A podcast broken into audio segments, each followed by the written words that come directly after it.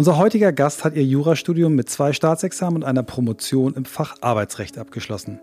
Sie war fast zehn Jahre bei der Daimler AG, zuletzt als Senior Manager HR Western Europe Sales and Financial Services. Danach führte es sie als Senior Vice President Human Resources und Corporate Governance zur Messe Berlin. Sie ist außerdem Co-Founder der Change-Beratung Authenticon. Seit Mai 2018 leitet sie die neu geschaffene Abteilung Digitalisierung und Arbeitswelt im Bundesministerium für Arbeit und Soziales, kurz BMAS. Zu ihrem Bereich gehört die Denkfabrik Digitale Arbeitsgesellschaft, ein eigener Experimentierraum des Ministeriums. Hier geht es um agile und partizipative Methoden, um Labs und um Co-Creation-Prozesse. Ein weiterer wichtiger Bestandteil ihrer Themen ist das KI-Observatorium, das als Teil der KI-Strategie der Bundesregierung den gesellschaftlichen Dialog und die Vernetzung rund um künstliche Intelligenz sucht. Sie selbst beschreibt sich auf ihrem Twitter-Account als Future of Work Activist und als Believer in Compassion und Mindfulness. Seit über drei Jahren beschäftigen wir uns mit der Frage, wie Arbeit den Menschen stärkt, statt ihn zu schwächen. Wie kann ein Thema, das einen so wesentlichen Anteil in unserem Alltag einnimmt, wieder mehr Sinn in unserem Leben stiften? Wie stellen wir sicher, dass aus der Corona-Krise nicht nur die Erkenntnis bleibt, dass Remote Work funktioniert, sondern auch, dass Menschen im Büro nicht beaufsichtigt werden müssen, ob sie auch wirklich arbeiten? Wie können wir für Themen wie die Digitalisierung oder Technologien wie KI und Robotics die richtigen Rahmenbedingungen schaffen und die Menschen im Umgang damit aus- und weiterbilden? Wir suchen nach Methoden, nach Vorbildern, Erfahrungen, Tools und Ideen, die uns dem Kern von New Work näher bringen. Und dabei beschäftigt uns auch jede Woche immer wieder die Frage, ob wirklich alle Menschen das finden und leben können, was sie im Innersten wirklich, wirklich wollen. Ihr seid bei Episode 241 von On the Way to New Work. Heute mit Dr. Julia Borgrefe. Hello. Hi. Hello. Schön, dass ich bei euch sein darf, zumindest ja. virtuell. Ja, ist so schön. Ich habe natürlich jetzt schon gleich, gleich den ersten Copy-Paste-Fehler gemacht. Das ist natürlich Episode 244. Christoph, sorry, dass ich dich so ins Messer laufen immer, lasse. Immer lasse ich das. Ich, also wir könnten Running Gag machen. Beim letzten Mal habe ich 442 vorgelesen, jetzt haben wir wieder Dreh drin. Also wir verwirren einfach alle konsequent und dann ist auch wieder okay. Ja, aber wir kommen jetzt zu dir, Julia. Wir freuen uns sehr lange auf das Gespräch. Wir hatten eigentlich gehofft, dass wir dich besuchen können. Das war alles schon geplant und äh, Corona hat uns da so ein bisschen Strich durch die Rechnung gemacht. Du bist heute eingespannt zwischen viele Videocalls. So geht's vielen und wir haben diese eine Stunde gemeinsam und dafür danken wir dir sehr, dass du das in deinen vollen Tag noch reingepackt hast. Und wir starten, damit wir keine Zeit verschwenden, mit der Einstiegsfrage, die wir fast immer haben. Wie bist du der Mensch geworden, der du heute bist? Ja, eine komplexe Frage, würde ich sagen. Ich bin ähm, in meiner Jugend sehr oft umgezogen und äh, ich glaube bis zum Abi fünfmal und äh, dann muss man ja doch immer mal wieder neu anfangen, neue Freunde finden und so weiter und so fort. Ich glaube, das hat mich sehr geprägt. Ich hatte das Glück, dass ich ähm, im Gymnasium auf einer ganz tollen Schule war, äh, wo man sehr frei denken konnte. Das hat mich dann auch sehr früh mit der mit der Aufklärung, also Kant und dann später auch Hannah Arendt äh, in Verbindung gebracht und so dieses freie Denken können, das hat mich, ähm, das hat mich sehr geprägt, glaube ich. Und da bin ich meiner Schule äh, sehr, sehr dankbar. Und natürlich allen Lehrerinnen und Lehrern, die damals auch unterstützt haben. Und ich glaube, was mich sehr geprägt hat, äh, das war auch mein Sport. Ich habe lange äh, Judo gemacht als Leistungssport und das ist ja so ein bisschen, äh, wird das wahrscheinlich interpretiert als Einzelsport. Das ist aber gar nicht so, weil man sehr, sehr viele Teamerlebnisse dabei hat. Ähm, und das, was mich sehr geprägt hat, war beispielsweise das äh, Finale bei der deutschen Mannschaftsmeisterschaft, kann ich mir auch noch gut erinnern. Ähm, wir hatten Leute dabei, die eher so ein bisschen reingesprungen sind, weil wir ein, zwei Gewichtsklassen nicht besetzen konnten. Und da sind wirklich Leute über sich hinausgewachsen, also Kolleginnen, Teamkolleginnen, ähm, denen wir das nie zugetraut äh, hatten. und das war unglaublich zu sehen, was Leute leisten können, ähm, wenn sie die entsprechende Unterstützung haben oder das entsprechende Framing. Und ähm, ja, das vielleicht so ein paar Dinge, die mich, glaube ich, sehr geprägt haben. Spektakulär. Das ist ähm, ja das Thema Team und äh, im Team irgendwie angstfrei und safe äh, sein zu können, ist eins, was uns immer wieder begegnet äh, und, und, und auch äh, zum Nachdenken bringt. Ähm, vielleicht fangen wir mal bei dir an. Studium Jura, klar gibt es einige, die danach äh, sich auch mit dem Thema Arbeit beschäftigen, aber nicht, nicht die Mehrheit. Wie bist du, wie bist du auf das Thema Arbeit gekommen für dich? Dass das so ein, so ein Bestandteil ja eigentlich durchgehend in deinem Leben war? Na, zu einem habe ich relativ früh angefangen zu arbeiten. Ähm, angefangen bei meinem Großvater, als ich Kölsch ausschenken durfte bei irgendwelchen Partys. Ähm, das war Arbeit in einer sehr vergnüglichen Variante.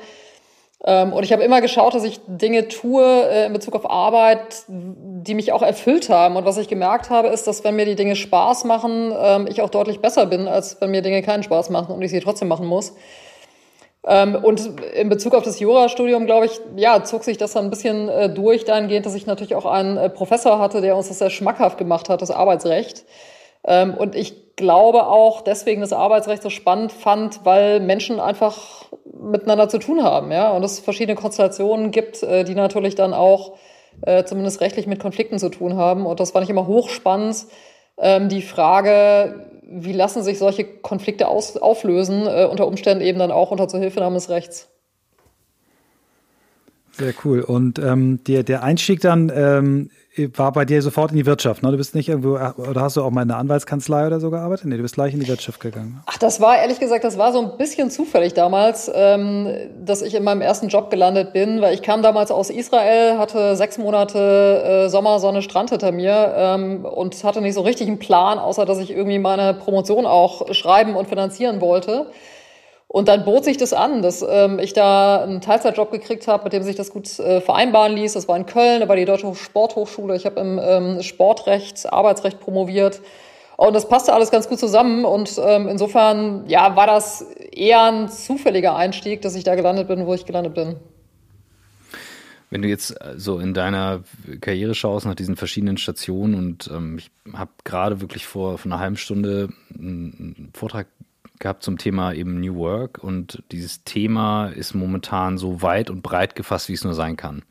Ähm, jetzt sitzt bei dir das Thema Digitalisierung ganz vorne. Ähm, wie würdest du aber diese zwei Begriffe abgrenzen aus deiner Erfahrung heraus, die viele Menschen irgendwie in einen Topf werfen mit ganz vielen anderen Themen? Das Thema Arbeit und was sich verändern muss und das Thema, was in der Digitalisierung passiert.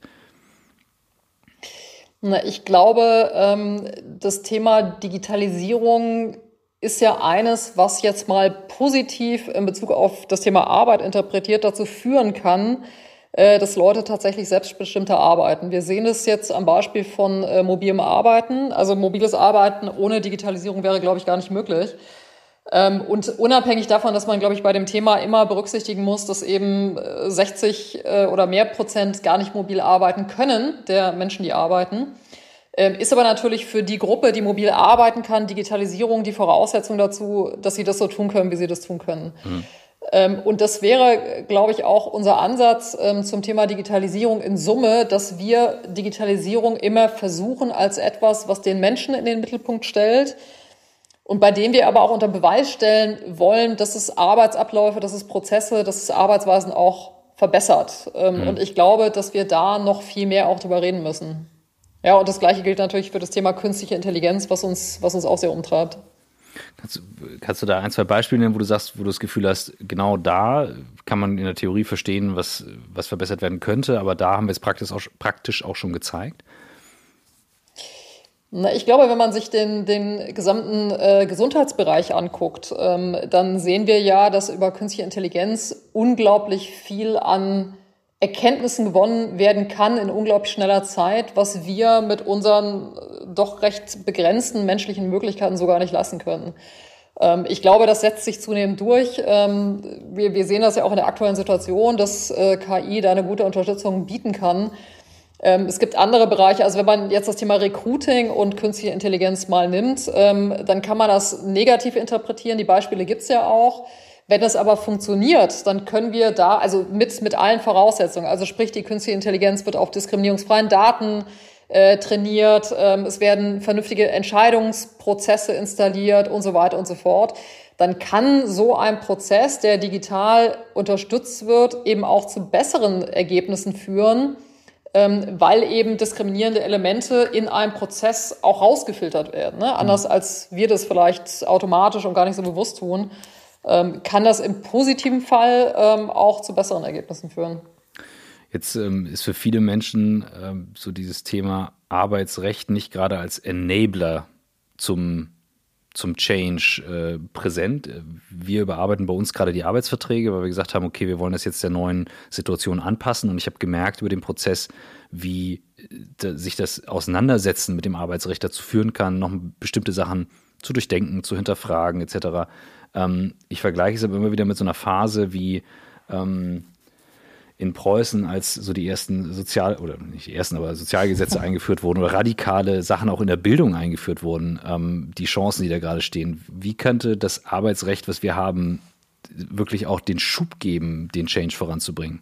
Auch im, unter Berücksichtigung, dass viele Menschen Angst äh, vor vielen Neuerungen haben. Du haust heute aber Dinger raus hier, Christoph. Du, ja. so, so, so, so die, die, die, die, ganz großen Fragen, genau. Na, ich glaube, wenn man, wenn man das System Arbeitsrecht einfach auf der Metaebene mal anschaut, dann hat das Arbeitsrecht ja immer versucht, strukturelle Machtungleichgewichte auszugleichen. Ne? Ja. Also ich nehme mal ein Beispiel. Ähm, der Arbeitgeber ist in der Regel in der besseren Verhandlungssituation ähm, als der Arbeitnehmer oder, oder die Arbeitnehmerin. Und deswegen kann er Sachen umsetzen, die der Beschäftigte manchmal vielleicht nicht so möchte. So. Und das Arbeitsrecht setzt ja genau da an, äh, zu sagen, keine Ahnung, wenn der Arbeitgeber dich morgen loswerden will, dann hast du aber zumindest eine Kündigungsschutzfrist. Oder sogar, wenn äh, das Unternehmen eine bestimmte Größe hat, einen Kündigungsschutz, wo eben dann nur noch aus bestimmten Gründen gekündigt werden darf. Und ich glaube, das lässt sich gut auf diese Debatte zu Digitalisierung und Bildung auch übertragen, nämlich die Frage, wie kann man eigentlich Augenhöhe herstellen? Und ich glaube, diese, diese Augenhöhe, das ist schon ein Motiv, ähm, was sich durchzieht, a, durchs Arbeitsrecht, aber auch die, durch die äh, Debatte zu Digitalisierung und Arbeit. Und ich glaube, das ist genau der Ansatz, den wir auch verfolgen, äh, dass wir sagen, wir wollen da Augenhöhe herstellen oder zumindest unseren Teil dazu beitragen, dass Augenhöhe da hergestellt werden kann, wo sie das System eben nicht vorgibt. Also wir haben äh, letzte, vor, vor zwei Wochen haben wir die Eckpunkte zur Plattformökonomie beispielsweise äh, veröffentlicht. Und da ist genau das auch der Gedanke. Ja? Also da gilt erstmal per se das Arbeitsrecht nicht. Aber die Plattformbeschäftigten, die auf Plattformen beschäftigt werden, die sind in der Regel strukturell unterlegen. So, deswegen haben wir gesagt, ähm, diesen strukturellen Nachteil, dieses Ungleichgewicht wollen wir ausgleichen, indem wir eben bestimmte Rechte zugestehen. Und deswegen glaube ich, das Motiv, und das ist auch das, was es, glaube ich, mit der Thematik New Work dann eben letztendlich verbindet, das ist die Herstellung von, von Augenhöhe. Findest du, ähm, wenn wir nochmal einen Schritt weitergehen, jetzt äh, versuche ich auf eure intellektuelle Flughöhe aufzusteigen, dass sowas wie, wie, wie, wie, wie eine Steuer auf Robotik, äh, die dann irgendwie den Menschen zugutekommt, die von der Robotik nicht so profitieren oder sogar schaden, findest du so eine, solche Diskussionen zielführend? Naja, nochmal die Frage ist ja, besteht irgendwo ein Ungleichgewicht? Ne? also wenn wir, wenn wir uns jetzt zum Beispiel angucken, wie Kapital allokiert wird, ja, ich, das ist jetzt auch wieder eine sehr, sehr äh, intellektuelle Debatte auf der Metaebene. Aber letztendlich geht es ja darum, äh, auch die Frage zu stellen, können alle zum Beispiel an Vermögen partizipieren? Ja, wir wissen, dass Vermögen ein, ein wesentlicher Bestandteil ist äh, für die persönliche Sicherheit, für Vorsorge, ähm, für Wohlbefinden, für Gestaltungsmöglichkeiten und so weiter und so fort. Und wenn eine bestimmte Gruppe ausgeschlossen ist, davon Vermögen auch äh, letztendlich zu etablieren, ähm, dann ist das ein ganz krasses strukturelles Ungleichgewicht äh, in der Bevölkerung. Und das führt letztendlich führt das auch zu einer Spaltung, das führt zu einem Auseinanderdriften. Also insofern muss man ja schauen, wenn jetzt solche Wertschöpfungsketten im digitalen Bereich dazu führen, dass ganz viel Kapital an sehr, sehr begrenzter Stelle für sehr, sehr wenige aufgehäuft wird, ja, dann muss man, glaube ich, tatsächlich auch überlegen, äh, wie kann man dieses Kapital auch in eine gewisse Umverteilung bringen, um eben eine, eine strukturelle Gerechtigkeit auch zu schaffen. Ja. Also das ist ja selbst so, so Leute wie Bill Gates haben das, glaube ich, vorgeschlagen und wir hatten vor, vor schon etwas längerer Zeit einen wirklich, wie wir fanden, sehr äh, tollen jungen Mann bei uns, äh, Benedikt Herles heißt er, der hat das Buch Zukunftsblind geschrieben und der hat eben äh, eine vehemente äh, Rede darauf gehalten, ähm, äh, Vermögen, also äh, durch über Erbschaftssteuer mehr zu besteuern, um das Geld eben in Bildung, in digitale Bildung zu investieren. Finde ich eine super Idee. Ich würde es digital streichen und sagen insgesamt in Bildung und ja. in, in mhm. Chancengleichheit, ähm, weil wir wissen mittlerweile, dass viele, viele grundlegende Kompetenzen in einem sehr frühen Alter angelegt werden. Und ähm, viele Menschen, viele Kinder haben leider nicht die Möglichkeit, äh, daran zu partizipieren, ja. weil eben die Rahmenbedingungen fehlen. Ja, ich habe ich hab lange, lange mich diesem Thema, äh, also ich, ich erbe, werde nichts erben, also mein Vater ist schon gestorben, hat nichts vererbt, meine Mutter wird hoffentlich noch lange leben, wird mir hoffentlich auch nichts vererben, also ich, ich bin da nicht äh, in, in, im äh, Nehmermodus, aber trotzdem habe ich mich lange dagegen gesperrt. Und ich, als ich jetzt aber dieses Jahr irgendwie gehört habe, Elon Musk äh, Vermögenszuwachs, wenn auch nur über Aktienvermögen, 100 Milliarden dieses Jahr durch die mhm. Verfünffachung des Tesla-Kurses. Da fragt sich dann schon, kann das eigentlich noch richtig sein? Also von daher bin ich da auch sehr offen, was das Thema angeht. Ähm, lass uns mal ein bisschen konkret in, dein, in deine Abteilung gehen, die ja mit dir quasi gegründet wurde. Ne? Ist das richtig?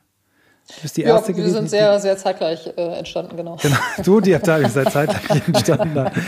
Ähm, in der Funktion, genau. Wie, wenn du jetzt mal so diese, diese anderthalb, gut, ja, anderthalb Jahre, die du jetzt... Ja, zwei. Äh, zweieinhalb Jahre, sorry. Zwei, drei ja, Viertel. genau sogar genau. zwei, drei Vierteljahre. Wenn wir, du jetzt wir mal, werden zwei, drei Viertel, der genau. Sind das jetzt Hundejahre mal sieben? Oder wenn du das mal so als jemand, der aus der Wirtschaft da reinkommt, ähm, was, was sind so die, die, die, äh, die, die, die Eindrücke, die du so gesammelt hast? Was hast du gelernt? Was hast du vielleicht für Vorurteile abgebaut? Gib uns mal so ein bisschen einen Einblick, wie das so ist aus der Wirtschaft ins Ministerium. Das war und ist eine wahnsinnig spannende Zeit. Ähm, also ich kann mich nicht erinnern, wann ich in meinem Leben äh, eine so krasse, dauerhaft anhaltende Lernphase hatte. Äh, ich muss gestehen, ich habe nach zwei Wochen von gelben Mappen geträumt ähm, und bin aber nach wie vor wirklich unglaublich geflasht von der Leistungsfähigkeit, der Offenheit und ähm, der Begeisterungsfähigkeit auch dieser, dieser Organisation und der so oft gescholtenen Beamtinnen und Beamten. Also wir, man muss dazu sagen, wir probieren da auch Sachen aus, die nicht so ganz üblich sind. Also Stichwort agiles Arbeiten, partizipative Prozesse. Ähm, und ich habe in meinen 20 Jahren in der Wirtschaft ähm, wirklich selten auf eine Organisation getroffen, die so offen ist, auch Neues auszuprobieren. Also der Deal ist immer, und das ist vielleicht auch ein bisschen die Voraussetzung, ähm, wir probieren aus und verwerfen auch wieder, wenn es für uns nicht funktioniert. Ähm, aber diese Möglichkeit überhaupt schon auszuprobieren, setzt natürlich die Voraussetzung dafür, dass man Dinge überhaupt anders machen kann. So, und das ist etwas, was ich äh, sehr, sehr wertschätze und wo ich größten Respekt auch habe vor ähm, dem Mut und auch der Offenheit der Kolleginnen und Kollegen. Super. Und äh, so ein Thema, ähm, darüber sind wir in Kontakt gekommen. Eines deiner, deiner Mitglieder der, deiner Denkfabrik hat, hat dich ja äh, vehement vorgeschlagen und hat gesagt, äh, Christoph Michael, ähm, ihr müsst sie kennenlernen. Die ist, passt genau in den Podcast. Äh, Anna Sinell, vielen Dank nochmal an der Stelle. Ähm, wie ist das entstanden und was genau wird dort gemacht? Ja, Anna ist nicht äh, direkt Teammitglied äh, bei mir in der Denkfabrik, sondern Anna ist ja über äh, Work for Germany zu uns gekommen, Ach, weil wir genau. uns in den Kopf gesetzt hatten, ähm, dass wir eigene agile Coaches ausbilden. Und insofern war das ein bisschen glückliche Fügung, dass Anna Lust hatte, ein Projekt mit uns zu machen im BMAS. Und Anna dann die Aufgabe übernommen, übernommen hat, ähm, die Organisation dieser Ausbildung, dieser 15 Menschen, äh, die sich bei uns im BMAS zu agilen Coaches ausbilden lassen, äh, das eben zu übernehmen und zu koordinieren. So, und so ist das entstanden und äh, ich freue mich sehr, dass sie an Bord ist. Insofern ist sie quasi Teammitglied, ehrenhalber. Ja. Also das heißt, das ist im Prinzip so, so äh, ich weiß nicht, gibt es ein Fachwort für, wenn, wenn äh, öffentliche Bereiche und Unternehmen äh, und Wirtschaft was Public-Private Partnership? Absolutely, das war Hast das Wort, das? ich gesucht habe. Das ist ein Beispiel dafür, ne? Äh, ja, wobei, wobei Work for Germany, ähm, also A, jetzt gerade äh, ins, ähm, in den öffentlichen Bereich quasi eingegliedert wurde, also jetzt eine eigenstaatliche Beratungseinheit geworden okay. ist und sie sich natürlich von vornherein auch auf die Fahnen geschrieben haben, den öffentlichen Dienst und den öffentlichen Bereich zu unterstützen. Also insofern, ja, kann man jetzt darüber diskutieren. Man könnte im entfernteren mhm. Sinne sagen, es ist eine Public-Private Partnership. Also super, ich haue hier ein, ein Buzzword nach dem anderen raus. Ich will die, unsere Hörerinnen und Hörer ja auch wieder einfangen. Also deswegen, aber, nee, aber erzähl mal ein bisschen, was, was passiert in der Denkfabrik? Ich hatte ja in der Ankündigung so ein bisschen gesagt, aber das würde mich freuen, wenn du das noch mal ein bisschen mit Leben füllst, was ihr da macht. Also die Denkfabrik ist eine Einheit, die ist äh, entstanden, genauso eigentlich wie die gesamte Abteilung Digitalisierung und Arbeitswelt, aus einem Prozess, den das BMAS schon in der letzten Legislatur unter Andrea Nahles gestartet hat, nämlich den sogenannten Grünbuch-Weißbuch-Prozess. Ähm, ich würde sagen, jetzt in der agilen Sprache war das wahrscheinlich so der erste wirklich agile, partizipative Prozess, den ein Ministerium bis dato gemacht hatte.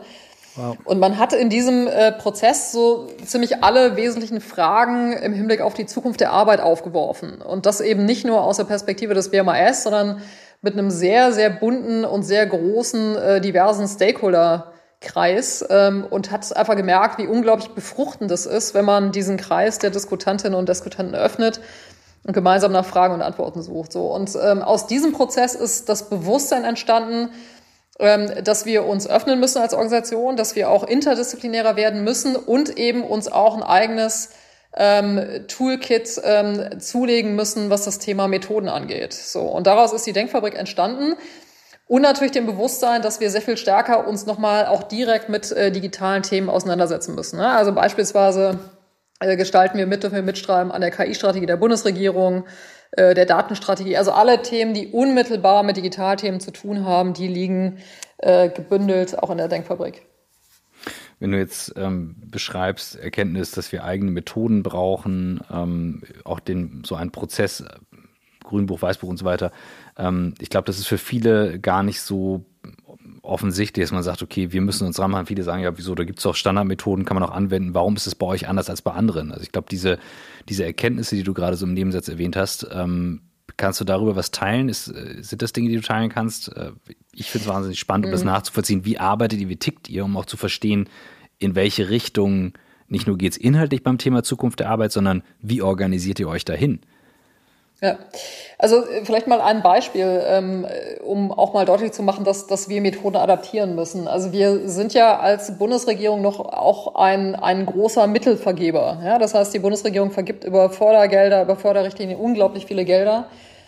Ähm, und ähm, insofern ist die Frage, wie ist eigentlich die Erwartungshaltung an uns, wenn wir in so ein agiles Format reingehen? Der, der, das mhm. Grundprinzip eines agilen Formates ist ja, äh, dass man sich auf Augenhöhe begibt, ne? dass alle sozusagen in Anführungszeichen gleich sind, äh, sich begegnen. Ähm, wenn man jetzt aber mit Menschen in einer solchen Diskussionsrunde sitzt, in einem Design Thinking Format oder wo auch immer, dann ist sehr, sehr schnell eine Erwartungshaltung an uns da, ja, entweder aus einer monetären Perspektive oder aus einer gesetzgeberischen Perspektive, dass wir doch bitte in eine bestimmte Rolle gehen müssen. Mhm. Das heißt, was wir für uns entwickelt haben, das ist so eine Art Vorstufe, um erstmal Rollen zu klären und auch unsere eigene Rolle in so einem Format klar zu machen. Und das ist zum Beispiel was, wenn ich jetzt über Methoden rede, ähm, die wir anpassen müssen, was ich so in der, ich sag mal, in der Wirtschaft ähm, nicht erlebt habe und wo wir, glaube ich, schon auch als Ministerien in einer, in einer besonderen Situation sind. Das heißt, rechtliche äh, Dinge, die ihr berücksichtigen müsst oder, oder Tradition oder was, was, was müsst ihr berücksichtigen daran? Oder, oder allein, dass es Politik gibt und, und, und Beamte und dass es verschiedene sagen wir, Systeme gibt, die da aufeinanderprallen oder was sind da die Gründe? Na, ich glaube, die Erwartungshaltung an uns ist eine andere. Ne? Mhm. Also dieses, äh, man trifft sich mal so auf Augenhöhe, das, ja, das ist nicht so gelernt. Ja?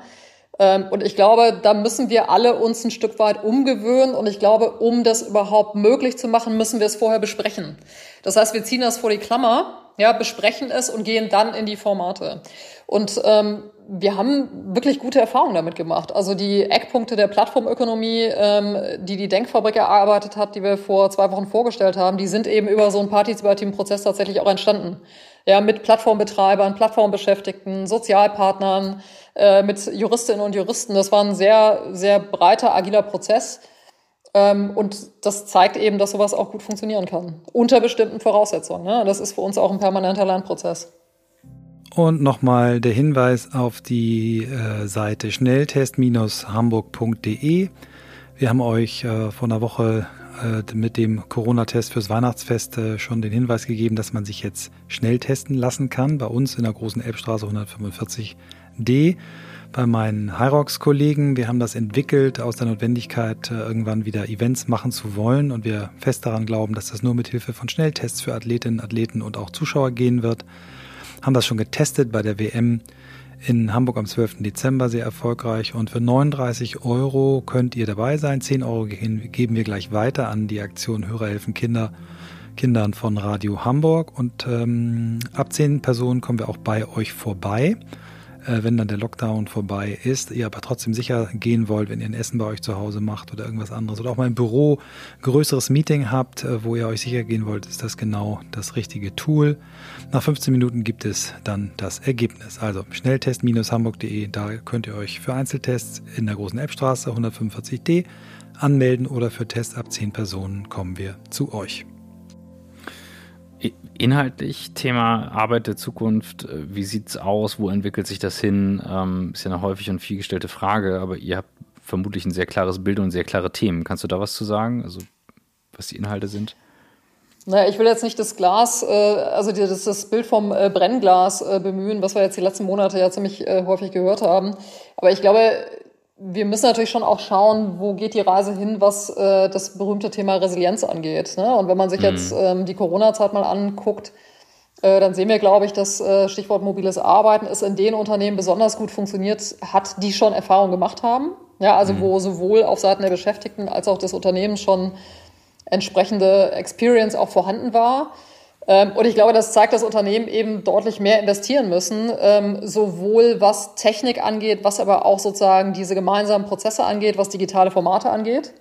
Das macht sie resilienter. Ja, also die Unternehmen, die schon mobil gearbeitet haben, die konnten relativ einfach in diesen Modus gehen, wogegen die anderen sich ja mhm. teilweise doch sehr schwer getan haben. Dann glaube ich, ist, äh, ihr habt das äh, Stichwort Bildung vorhin schon genannt, ist, glaube ich, das Thema Bildung ein ganz, ganz großes. Ja, das betrifft einmal die Digitalkompetenzen, aber das betrifft natürlich ähm, auch die Kompetenzen, die erforderlich sind, um in agilen Settings zu arbeiten.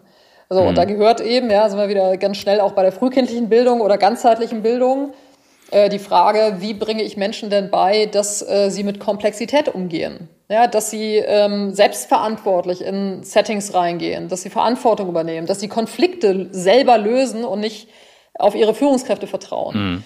Das heißt, wir haben sozusagen neben den äh, Fachkompetenzen, ähm, die sich sicherlich verändern, auch stärker nochmal Richtung Digitalisierung, ähm, auch den ganzen großen Bereich von, als HRlerin würde ich sagen, sozialen Kompetenzen, ja, die früher mhm. immer so ein bisschen belächelt wurden, von denen wir aber jetzt merken, sie sind absolute Voraussetzungen, um überhaupt in solchen Settings zu arbeiten. Und das dritte Element, was ich vielleicht nochmal mit, mit reinnehmen ähm, würde, das sind äh, flexible Arbeitsformate. Also sprich große Abkehr auch von der in Deutschland sehr geliebten Anwesenheitskultur hin zu einer mhm. Ergebniskultur, wo man eben tatsächlich auch ähm, ja, mehr Vertrauen an die Beschäftigten gibt im Hinblick auf die Erledigung ihrer Arbeitsleistung. Gibt es ähm, Länder oder andere Regierungen, wo du hinguckst und sagst, okay, da gibt es schöne Beispiele, die wir uns auch abgucken, ähm, die wir auch tatsächlich umsetzen können, also realistische Beispiele, wo man sagt, so, ja, kriegen wir hin oder muss das alles selbst erarbeitet werden? Also erstens finde ich es wahnsinnig inspirierend zu gucken, was machen andere, wo gibt mhm. es gute Beispiele. Ähm, zweitens, ich glaube, es ist nicht immer adaptierbar, weil die Voraussetzungen andere sind. Also ich gebe euch ein Beispiel, äh, was ich meine, Estland.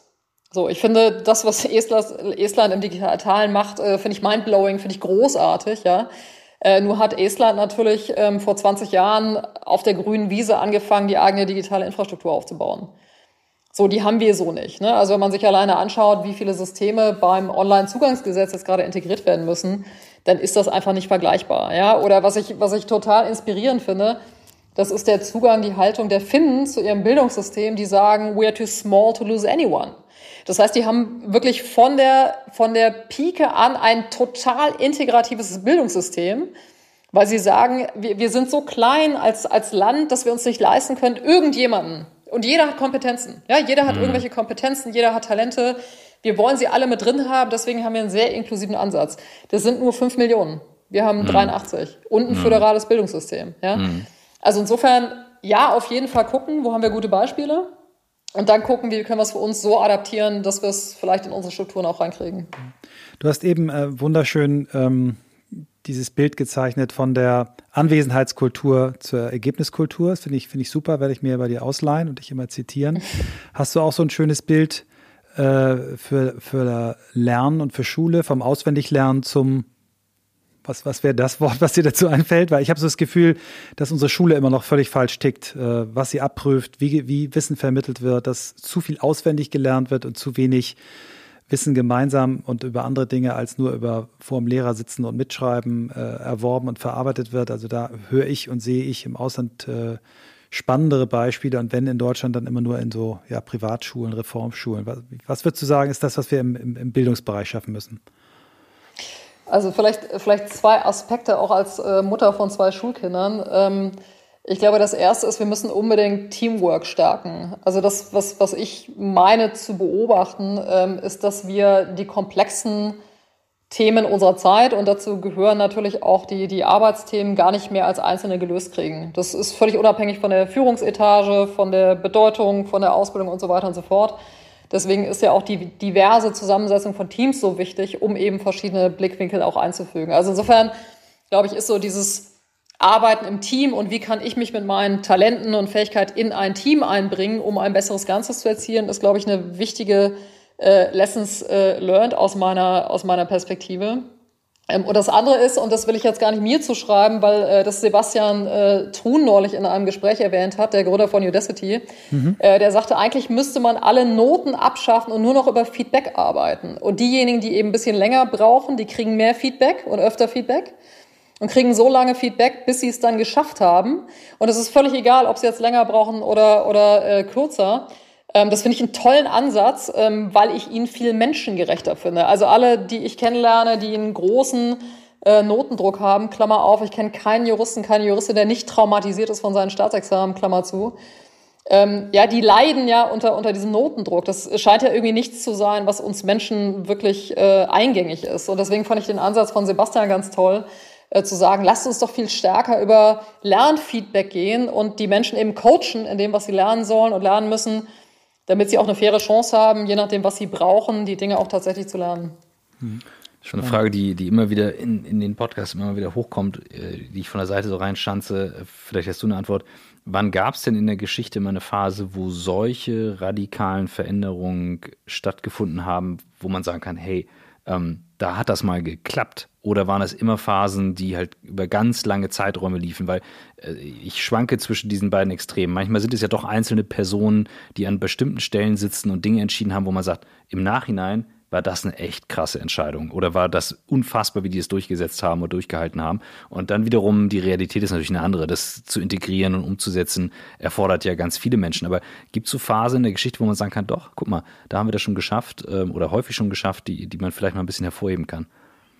Jetzt sprichst du meine Seite als Historikerin an, ja, die ich, die ich nicht bin, aber ich glaube, wenn man ähm, da jetzt mal versucht so ein bisschen reinzugucken, dann gab es natürlich so Momente ähm, in der Geschichte, also beispielsweise den Buchdruck, ja, also mhm. ohne, ohne Buch, es war eine Erfindung, ja, das war jetzt gar nicht unbedingt eine Entscheidung, das war eine Erfindung, äh, die ja letztendlich dieses ähm, herrschaftliche Wissen, ähm, was, was es damals gab, ähm, überhaupt erst in die Breite gebracht hat, ja, also bis dahin gab es die berühmte Biblia Pauperum, äh, Menschen haben überhaupt nur durch Bilder gelernt. Ja? Mhm, mh. äh, deswegen waren die Bibeln alle illustriert mit Bildern, äh, um überhaupt den Menschen Wissen zu vermitteln. Und durch den Buchdruck äh, ist auf einmal etwas entstanden, ja, was äh, sich skalieren ließ, vervielfältigen ließ, unabhängig war auch letztendlich vom Ort.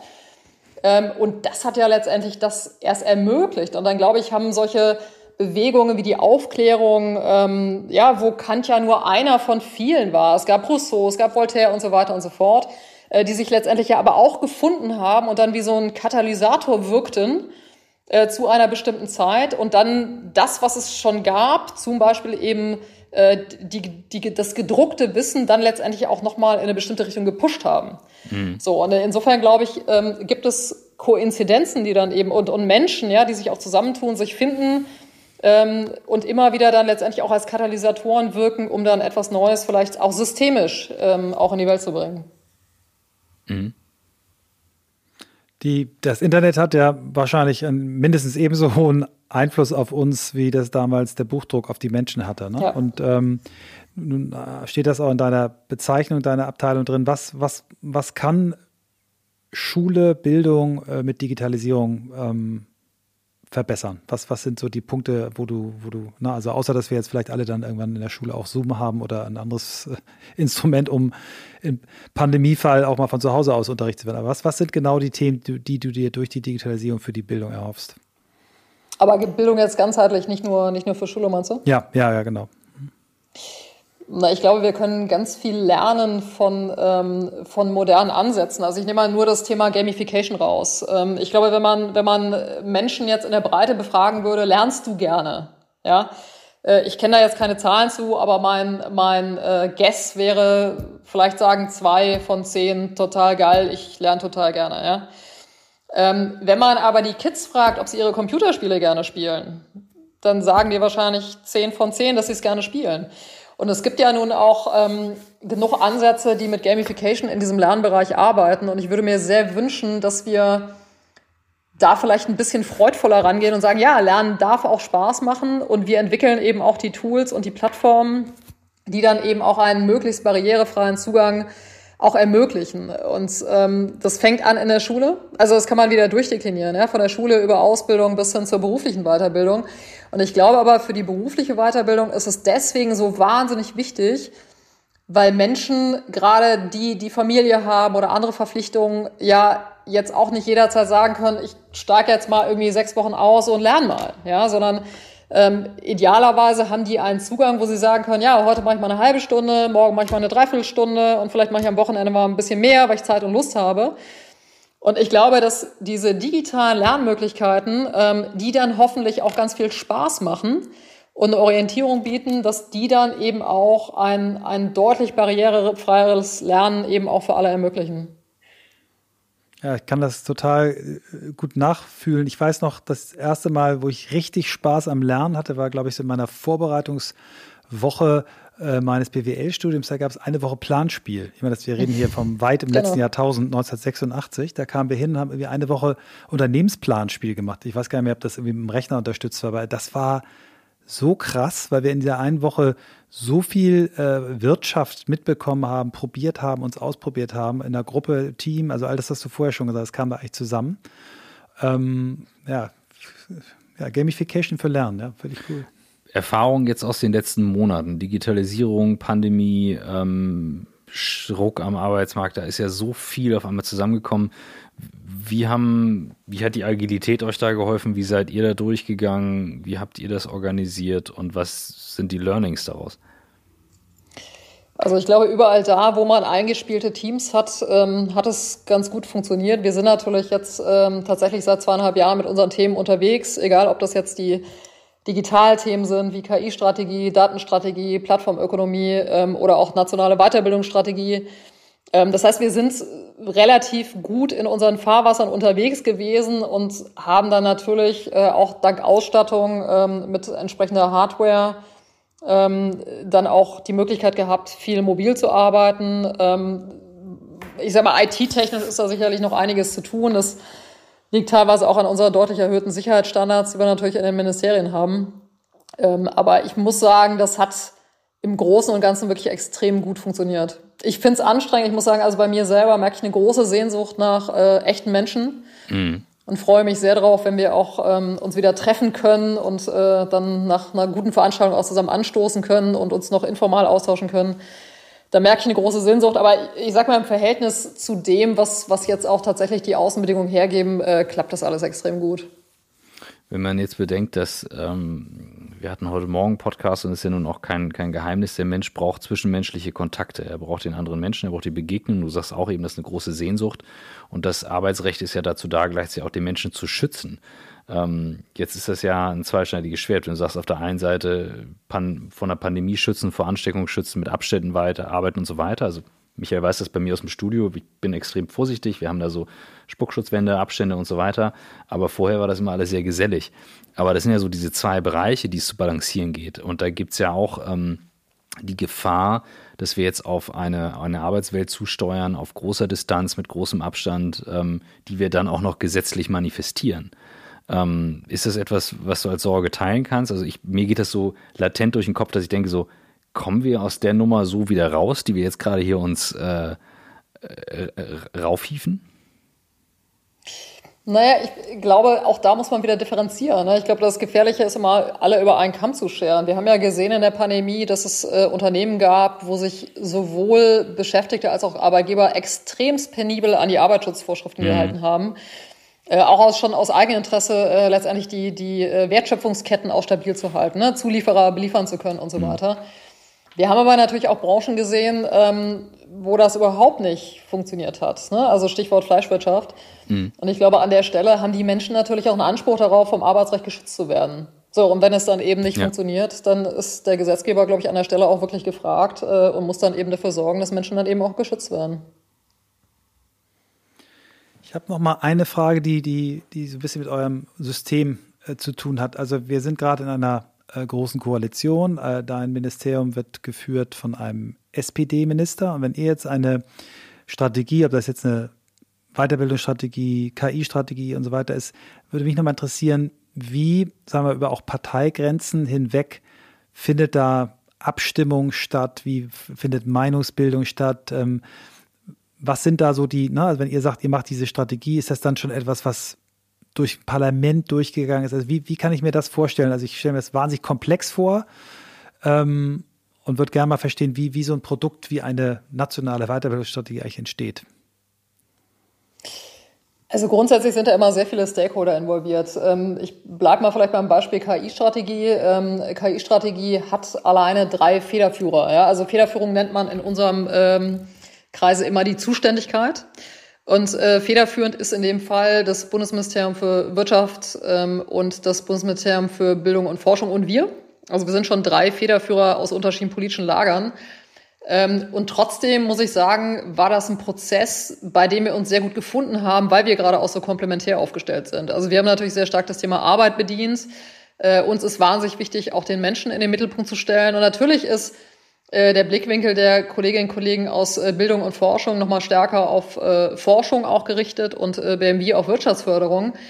Und wenn man sich aber auch zuhört und eben sozusagen da auch äh, das gemeinsame Produkt als, ähm, als ähm, Value versteht, dann kann das gut gelingen. Man muss natürlich auch immer sagen, wir sind natürlich da in, als Deutschland nicht alleine, sondern wir sind ja gerade bei dem Thema auch eingebettet in ein europäisches äh, Gesamtbild. Ne? Und wenn man sich anschaut, dass jetzt auch Europa gerade an einem, äh, an einem Weißbuch für KI arbeitet, ähm, dann müssen wir natürlich die nationale Ebene auch ein Stückchen verlassen und die europäische mit in den Blick nehmen. Das ist wichtig, da, weil wir genau wissen, wir können natürlich eine Meinung haben zum Thema KI, aber Beispiel Datenschutzgrundverordnung, wenn wir solche Themen nicht europäisch machen, dann sind sie nicht besonders wirksam. Und insofern haben wir natürlich ein großes Interesse, da auch einen Kompromiss zu finden auf der äh, Bundesebene, um letztendlich überhaupt die Chance haben, äh, zu haben, unsere Position auch europäisch einzubringen. Daneben gibt es dann ähm, die Enquete-Kommission des Deutschen Bundestages zu künstlicher Intelligenz, wo wir natürlich auch Impulse aufgenommen haben äh, und, und dort äh, mit eingebracht haben. Äh, und dann wird letztendlich sowas natürlich vom Minister abgenommen, ja, äh, der natürlich auch sagt, klar, das trage ich politisch mit äh, oder nicht. Ähm, in dem Fall ist das natürlich abgestimmt. Ähm, und dann wird es vom Kabinett beschlossen, wie vor, wie vor anderthalb Wochen passiert. Ähm, und insofern bekommt dann ein solcher Prozess seine politische Legitimation. Was ist in diesem Prozess dein Hauptkommunikationstool? oh. ähm, alles mögliche. Ich würde sagen, natürlich Videokonferenzen, gerne auch mal morgens um 7.30 Uhr. Ja, gelbe Mappen erst zum Schluss. In den gelben Mappen ist dann das dran, das drin, was unterzeichnet werden muss. Ich hab, äh, merk schon, ihr hört gut zu. Ja. Ähm, die gelben Mappen kommen tatsächlich erst zum Schluss und bis dahin läuft alles äh, virtuell, entweder über Videokonferenzen, über, ähm, über äh, SMS, über Telefon äh, über E-Mail natürlich und mhm. ähm, ganz am Schluss dann auch die gelbe Mappe, genau. Hat sich wahrscheinlich lange nicht geändert. Ähm, ich bin immer ein bisschen neuer Timekeeper. Du hast einen harten Anschlag. Ja, ja genau. Julia hat den, ja. genau. Genau, ja, ja, sage ich gerade. Ja, genau. genau. Einfach nur, dass wir das im Auge behalten. Danke. So ein bisschen in die Richtung gehen. ähm, neben, äh, du hast ganz, ganz viel so zwischen den Zeilen rausklingen lassen ähm, und oder für mich blitzt das so durch wie viel du dich inspirieren lässt von anderen Ländern, anderen Menschen. Du hast Sebastian Thun äh, erwähnt und, und solche Themen. Was sind für dich so deine großen Quellen, wo du sagst, da ziehe ich Inspiration her? Und ähm, ruhig, wo du sagst, okay, das ist für mich so ein fachliches Thema und da gehe ich so richtig out of the box raus. Ja, ich, also ich glaube, so pauschal kann ich das gar nicht sagen. Also ich, habe ja schon gesagt, ich bin, bin glaube ich, sehr geprägt äh, von, von den ganzen Aufklärern Kant und Co. Ähm, oder auch einer, einer Hannah Arendt. Mhm. Ähm, das sind aber auch Debatten beispielsweise, die ich mit meinen Söhnen führe über äh, Momo von Michael Ende. Ja, und die Frage, wie ist das eigentlich äh, mit den grauen Männern und, und der Zeit und so. Ähm, und das sind natürlich immer wieder gute Gespräche, ähm, die ich führen darf mit Menschen, die einfach wahnsinnig inspirierend sind aus, aus verschiedensten Richtungen. Ja, das kann sein zum Thema Meditation und Achtsamkeit. Äh, das können wahnsinnig gute Gespräche sein ähm, mit kognitiven Psychologinnen oder Psychologen zum Thema Lernen. Ähm, also ich, also ich glaube, es macht letztendlich die Bandbreite und äh, die Komplementarität der Themen und ähm, ich muss gestehen, mich äh, treibt eine gewisse Faszi Faszinosität äh, zum Thema Komplexität um. Also ich mag äh, Komplexität und insofern auch äh, Luhmann und die soziologischen Ansätze. Ähm, insofern, ja, würde ich sagen, alles das, was äh, mir hilft zu verstehen, wie Systeme funktionieren und wie man mit Komplexität umgehen kann. Ähm, mit sozusagen einer großen Leidenschaft äh, für Menschen verbunden. Vielleicht das macht das irgendwie Sinn. Das macht total Sinn. Aber da, da du echt äh, sehr coole Menschen auch schon zitiert hast, wenn du vielleicht noch so zwei, drei Bücher, die dich wirklich äh, geprägt haben, noch nennst, weil wir haben eine ganz tolle Leseliste, die auch immer wieder eingefordert wird von unseren Hörern und Hörern. Also können auch vier, fünf sein. Momo schreiben wir schon mal drauf. Aber was, was dürfen wir noch draufschreiben? Ne, ich könnte bei Hannah Arendt kann ich mich gar nicht so richtig entscheiden. Also ich glaube, dass ähm, vielleicht Vita aktiver am, am ehesten, ähm, das äh, lohnt sich auf jeden Fall ähm, zu lesen. Ähm, dann gibt es von äh, Byung-Chul Han einen sehr, sehr schön, einen, einen Philosophieprofessor, ein sehr schönes Reklamheftchen zum Thema Was ist Macht? Äh, das kann ich auch äh, sehr empfehlen, das finde ich sehr inspirierend. Ähm, dann habe ich von meinem großen Sohne, Sohn ähm, gelernt, ähm, dass äh, What If ein sensationelles Buch ist, mm. weil man da nämlich mm. lernt, wie man kluge ja. Fragen stellt. Ja, und er mir, er mir erklärt hat, ähm, also es ist eigentlich fast besser, kluge Fragen zu stellen, als gute Antworten zu geben, weil das viel klüger ist. Also vielleicht kann man das auch noch auf die Liste hinzufügen. Sehr schön. Alle drei noch nicht drauf, bin ich ganz sicher. Sehr ja, cool. Ist faszinierend. Ne? Also Danke. bei über 240 Podcasts haben wir regelmäßig andere Bücher. Geschenke, genau. Wo du, wo du einfach so denkst, so, es ist schon breit und das ja. gut. Ähm, ich würde gerne ein Thema nochmal noch mal ansprechen, bevor wir unsere letzte Frage haben, äh, ist für mich das Thema Diversity. Ähm, spielt das in deiner Arbeit, in deiner Arbeit, Abteilung eine Rolle oder ist das irgendwas, was ganz woanders liegt bei euch im Ministerium? Also für mich persönlich ein großes Herzensthema ähm, und äh, spielt auch eine große Rolle bei uns äh, in unserer Arbeit. Ähm, das mag Inqua sein, Initiative Neue Qualität der Arbeit, wo wir als eine Säule Vielfalt tatsächlich auch als Thema äh, integriert haben. Äh, wir haben jetzt aber vor einiger Zeit auch eine Veranstaltung gehabt zum Thema, ähm, wie kann denn eigentlich Chancengleichheit ähm, auch für Frauen in der digitalen Transformation unterstützt werden bis hin zu der Frage, wie kann Integration auch gut gelingen durch Digitalisierung oder in der digitalen Transformation und Inklusion. Ähm, egal, ob das jetzt die Corona-App ist oder was auch immer, ja, wo wir dann auch mit drauf achten, dass sowas barrierefrei ist. Also ich finde das Thema wahnsinnig wichtig, weil das eigentlich unser Zusammenleben auch ausmacht. Ne? Also das ist die eine Seite der Medaille. Äh, das andere für mich so ein bisschen als Perfektionsjunkie, äh, ähm, es macht Ergebnisse besser. Also jedes Mal, wenn man in einer komplementären diversen Runde zusammensitzt und Themen aus verschiedenen Blickwinkeln anguckt, äh, ist A, die Diskussion besser und spannender ähm, und B, ist das Ergebnis besser. Insofern gibt es aus meiner Sicht ähm, überhaupt keinen Grund, äh, das Thema Diversity nicht immer auch mitzudenken, weil es Themen besser und schöner macht. Mhm. Danke.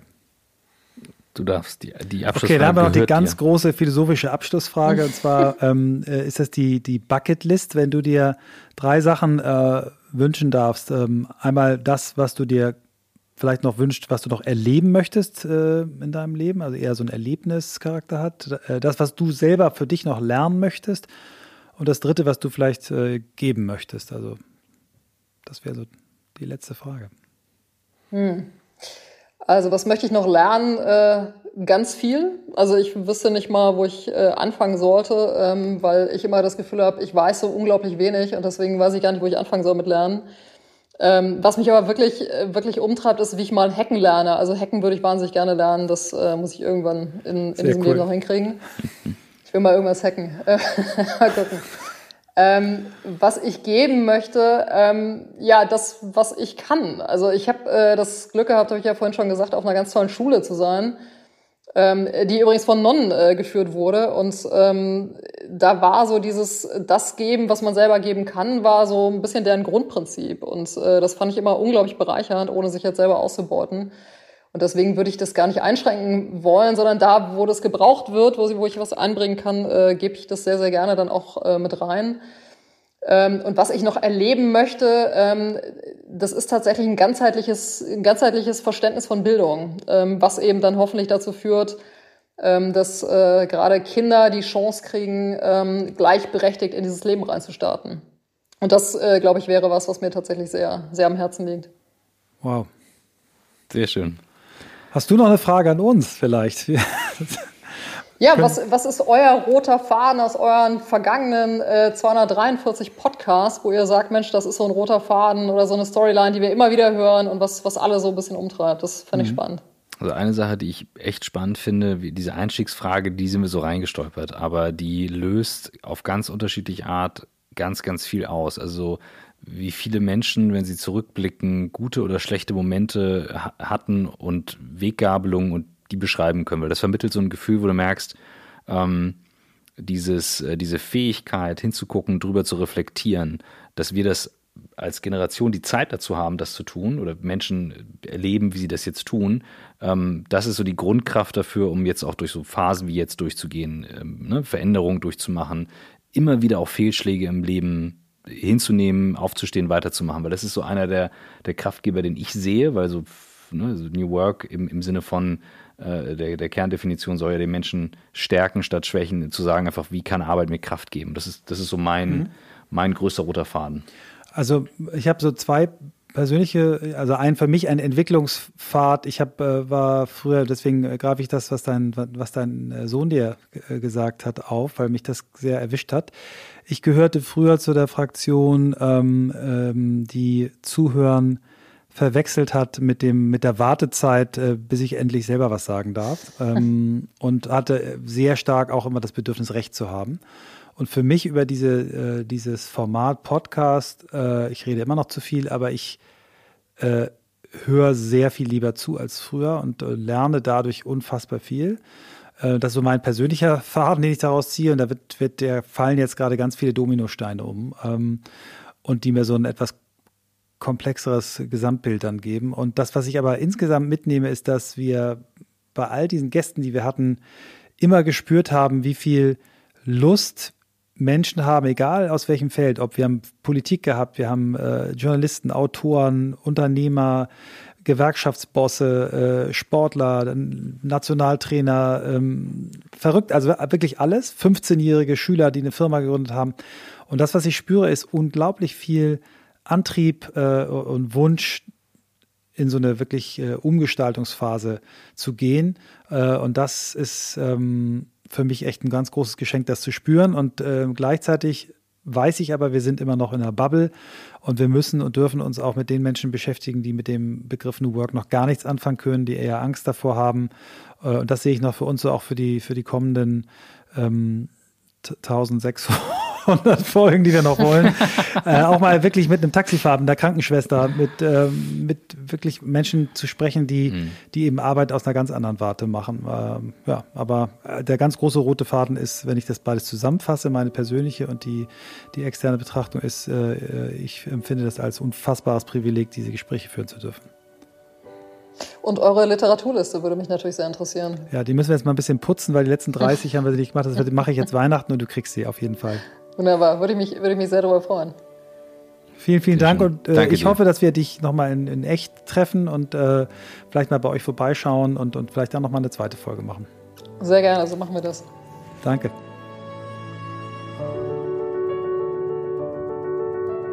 Äh, ich soll anfangen.